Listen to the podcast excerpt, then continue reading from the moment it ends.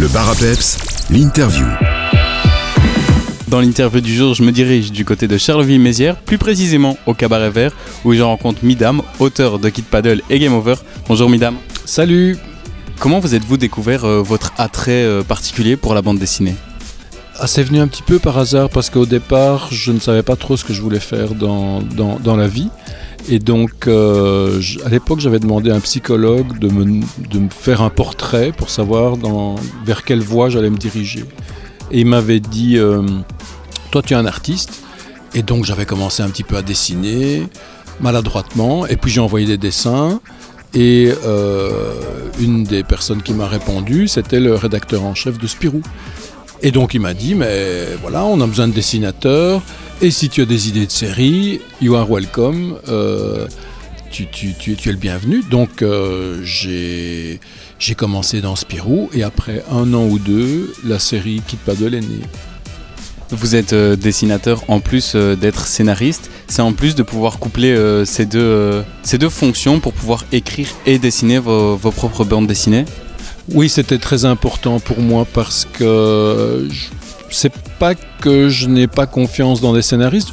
Aujourd'hui, après 30 ans, je commence à m'entourer de scénaristes pour m'aider, mais la majorité des albums ont été faits par moi. Et c'est pas facile de trouver exactement un, scénariste avec qui on est en, osmose et qui a exactement le même sens de l'humour. Donc, euh, au, départ, quand j'ai postulé chez Spirou, ils ont vite compris que j'étais à même de faire mes, scénarios, mais j'avais des collègues, euh, on leur disait non, toi tes scénarios sont pas bons, euh, tu vas être magnifié si on te trouve un scénariste.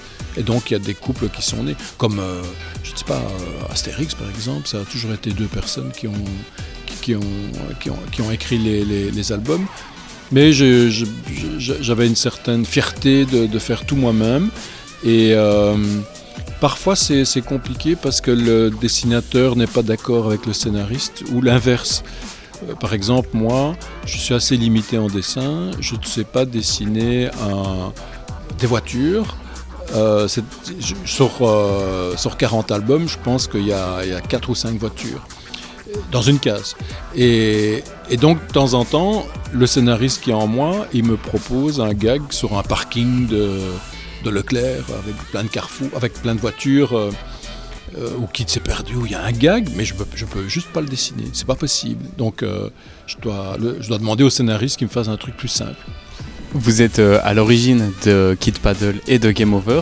Comment euh, ces deux univers sont venus à vous? Comment est-ce que vous avez eu l'idée de les créer?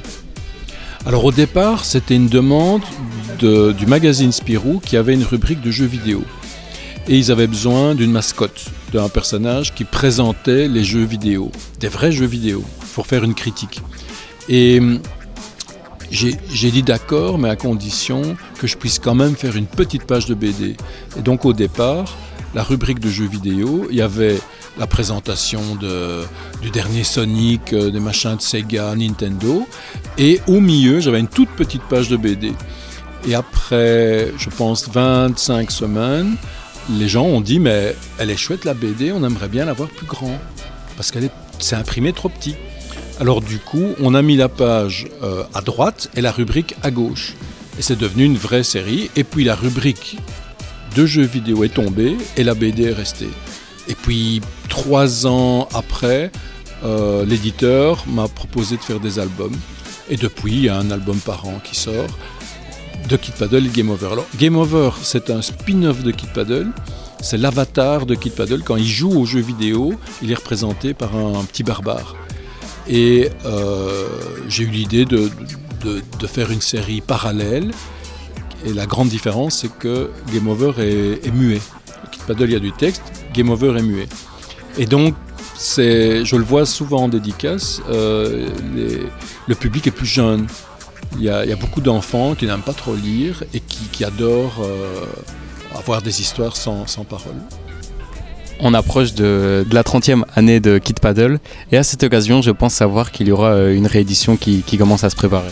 Ah oui, oui, alors ça, ça va être magnifique. Ça, y a, je, crois qu'il y a 22 Game Over et 18 Kid Paddle.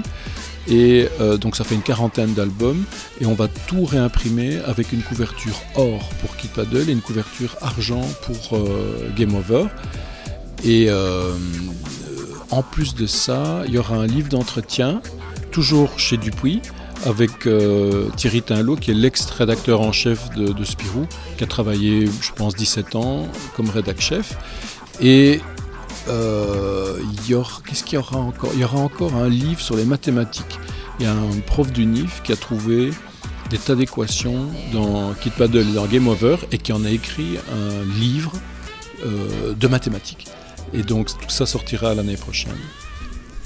Beaucoup, euh, beaucoup d'actualités. Est-ce qu'il y a d'autres tomes de Kid Paddle et Game Over qui sont en préparation, qui vont sortir outre la réédition dans, les, dans les prochaines semaines, prochains mois? Alors le 25 août, il y a le nouveau Game Over qui sort, c'est le 22e. Et euh, le tout début novembre, il y aura le 19e euh, Kit Paddle. Parfait, merci beaucoup euh, Midam et à bientôt avec de nouveaux tomes Merci.